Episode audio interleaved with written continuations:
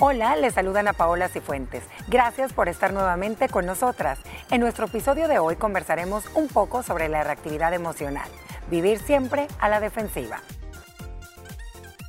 Buen tema vamos a platicar con todos ustedes y también muchos saludos a todos los que nos escuchan a través del podcast. Mire, estoy casi segura y le quiero preguntar que todas o todos conocemos a una persona que se enfada por todo, que no sabemos muy bien cómo dirigirnos a ella y que siempre está a la defensiva.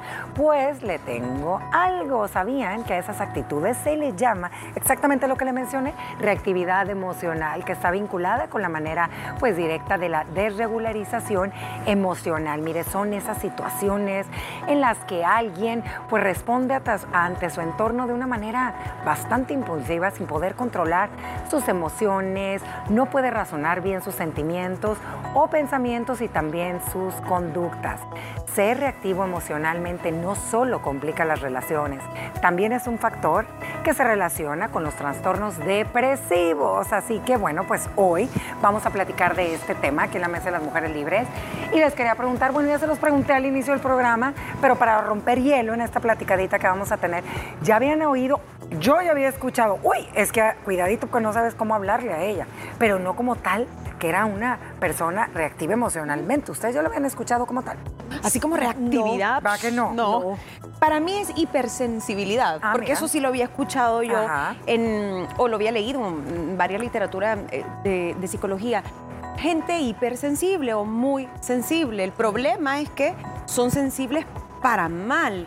Todos se lo toman muy a pecho, muy personal.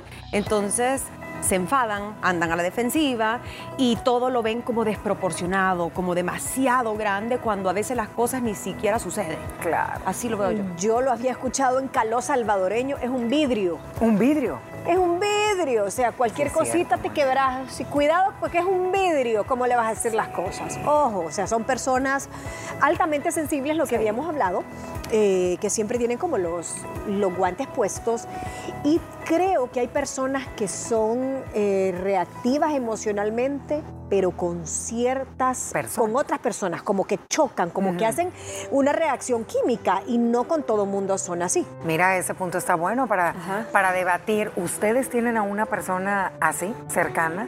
¿O les ha tocado lidiar con personas así? A todos, Yo a todos a nos todos, toca ¿no? lidiar con gente así.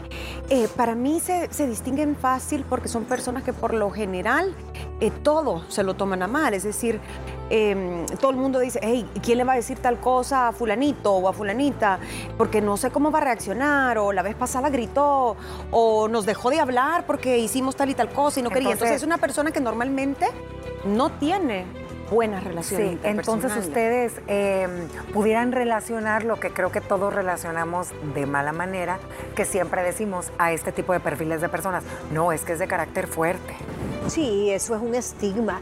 Y siempre, yo creo que en algún pro, o en varios programas yo lo, yo lo he mencionado, cuando te dicen, ay, es alguien de carácter fuerte. ¿Qué es carácter fuerte? Realmente es alguien que sea enfático en sus respuestas, es alguien que es muy contundente cuando te dice un no.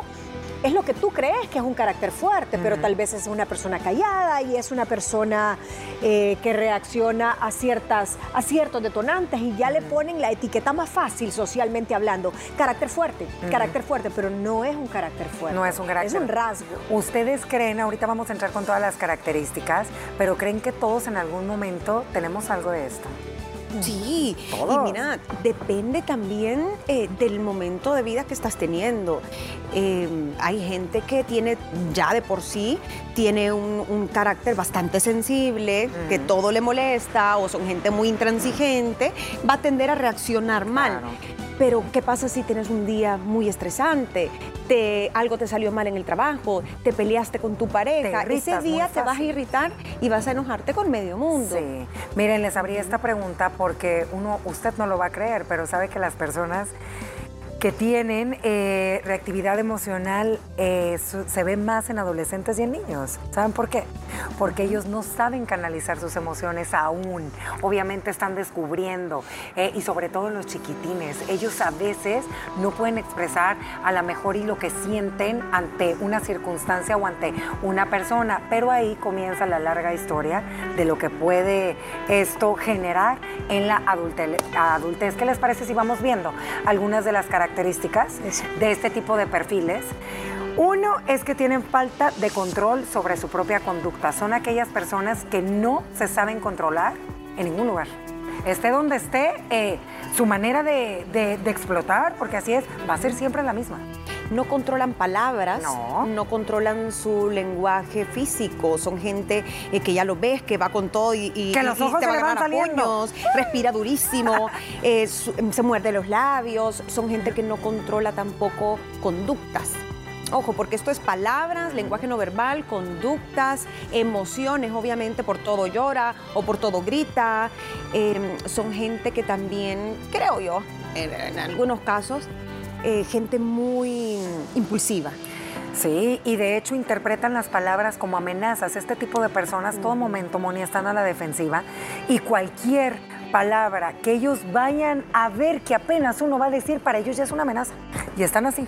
Es, Así. Es un, estímulo a todo lo que tu cuerpo en ese momento y tu cerebro te está poniendo de alerta. Claro. Vivís en un estado de alerta y tu único mecanismo o el mecanismo de supervivencia del cerebro cuando se siente amenazado es atacar. Entonces es un cerebro que permanentemente se siente atacado, agredido. Si tú le preguntas a alguien, ¿por qué viniste tarde? Y esta persona se siente ofendida, ¿qué te va a decir? Ya me va diciendo que vine tarde y ni siquiera me pregunta qué me ha pasado. No, si solo te estoy preguntando por qué viniste tarde. O sea, calmate. Es que ni siquiera sabes si tuve un accidente y ya me está diciendo. Entonces, ¿cómo está reaccionando? La persona reacciona según cómo se está sintiendo. Son personas impulsivas son personas impulsivas y no necesariamente el impulso está relacionado con la agresividad, porque puede ser, como dice Gina, alguien que llore.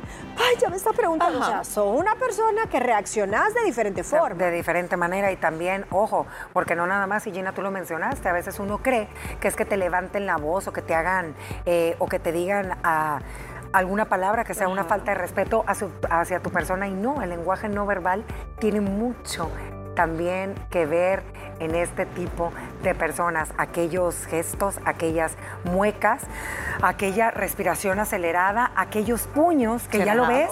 Y esto, fíjate, si uno se pone a ver, los chiquitines suelen hacer este tipo, ¿verdad? Su lenguaje no verbal, ellos lo expresan, ellos sí es con gritos y con lenguaje no verbal porque no saben cómo canalizar sus emociones.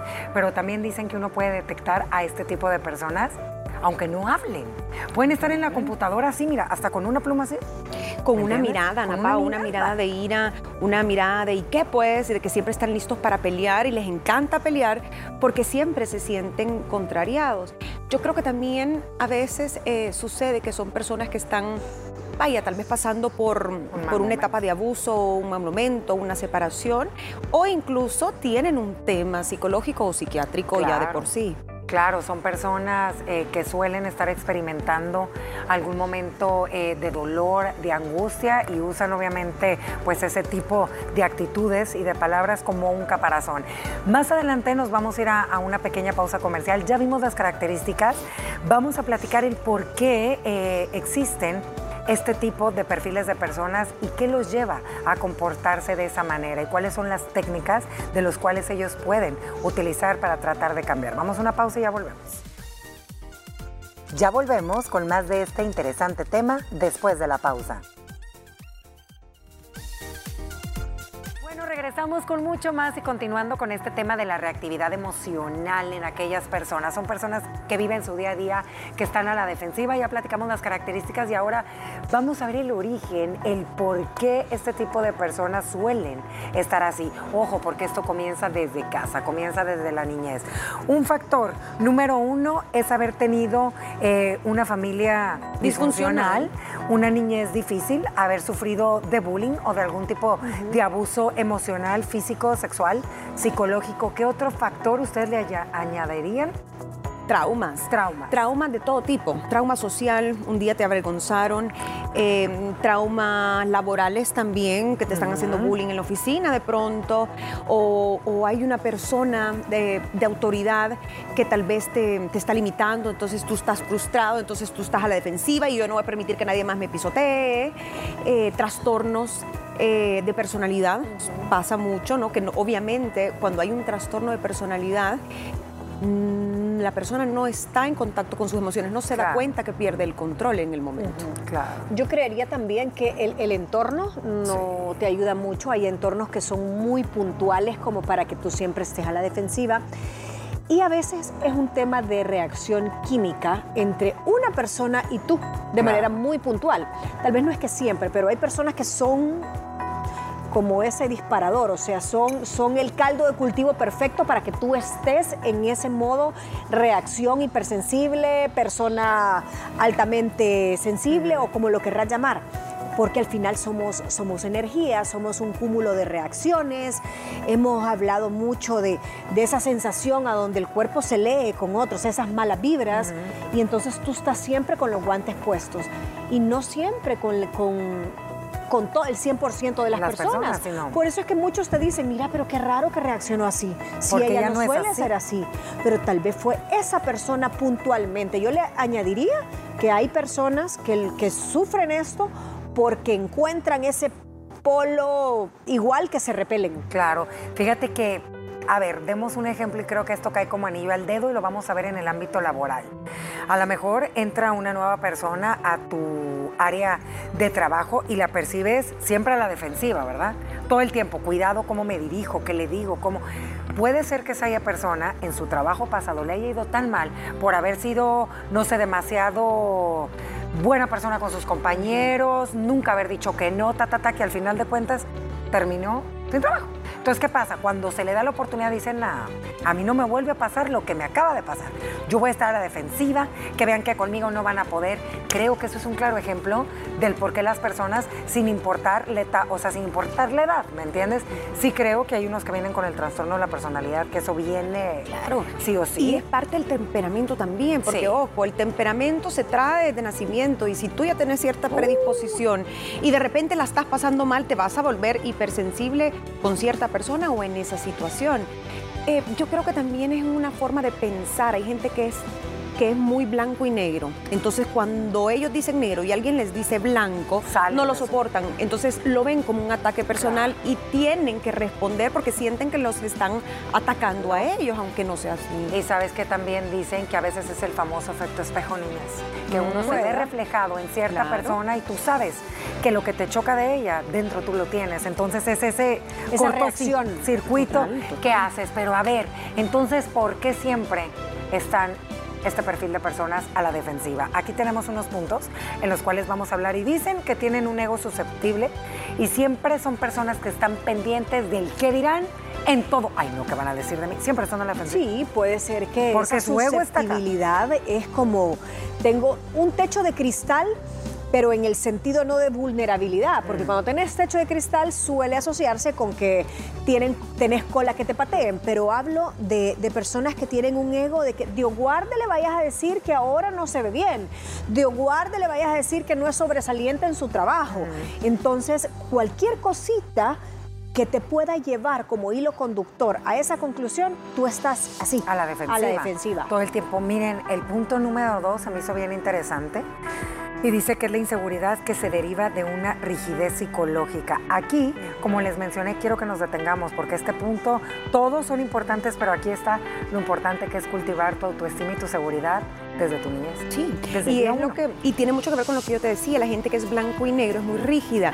Toda opinión distinta o toda situación o persona que los contraría a ellos, para ellos es un ataque personal, me lo quieren hacer, me quieren hacer sufrir. Entonces son gente muy rígida y que sus creencias son la verdad y cualquier otra cosa es, es un ataque. El tema del ego también, que lo estás mencionando ahí, lo de la seguridad, hay dos, yo estaba viendo con, con una psicóloga que hablaba de esto, que hay dos vertientes. O sos una persona de baja autoestima con muchas inseguridades, o, O sos una revés. persona con un ego inflado. Sí. O sea, como narcisista. Claro. Entonces no vas a soportar algo que, te haga sentir mal. Sí, que te haga sentir menos de lo que tú crees que eres. Y hace drama. Y hace la- drama. en, otra- en otras palabras, es, es- son un drama. Son queen. personas Ajá. dramáticas y fíjate, siempre lo hemos platicado en muchas mesas de las mujeres libres, lo importante que es trabajar en nuestro autocontrol, en nuestra autoestima, en saber realmente en dónde estamos parados, qué es lo que queremos y hacia dónde vamos. Porque quiero pensar yo, y no sé si lo compartan conmigo, si uno se encuentra en ese limbo que no sabes ni para dónde vas, ahí, es por, ahí está la reactividad emocional. Estás viendo de dónde te defiendes Sí. porque no sabes ni siquiera dónde vas. El punto número tres, y lo platicábamos, que muchas personas a raíz de esto, pues les da depresión, niñas. Pues sí. ¿Les Claro da te da depresión? Imagínate que pensás que todo el mundo está contra ti. Te victimizas. Todo el mundo tiene la culpa. O tienen, sienten mucha culpa y es por eso que se ponen esa máscara de gente fuerte porque no quieren ser descubiertos. Te terminas aislando, te quedas solo. Sabes que son, sí, son personas que se sienten solas. Y quizás es una máscara, o sea, esa defensa es una máscara para, máscara para no sufrir. No sé si lo traes ahí, pero yo creo que también personas que han sido humilladas, Sí. las personas que han sido humilladas Totalmente. siempre eh, se ponen esa coraza de mejor me defiendo porque a mí no me vuelven a, a humillar. Y mm, quiero ver qué otro, qué otra, qué otra de Sienten, dicen que sienten un vacío existencial profundo. Y-. Son personas que dicen que sienten que nadie los comprende. Por eso llegan a la depresión, ajá, por eso porque van a al la final del día eh, te das cuenta que nadie te soporta, que la gente que está a la par tuya probablemente es porque es tu familia nuclear y no le queda de otra y por amor están ahí. Sí. Pero tú sabes que al final sos una persona sola con estos demonios que no puedes lidiar y a veces no te aguantas ni a ti misma.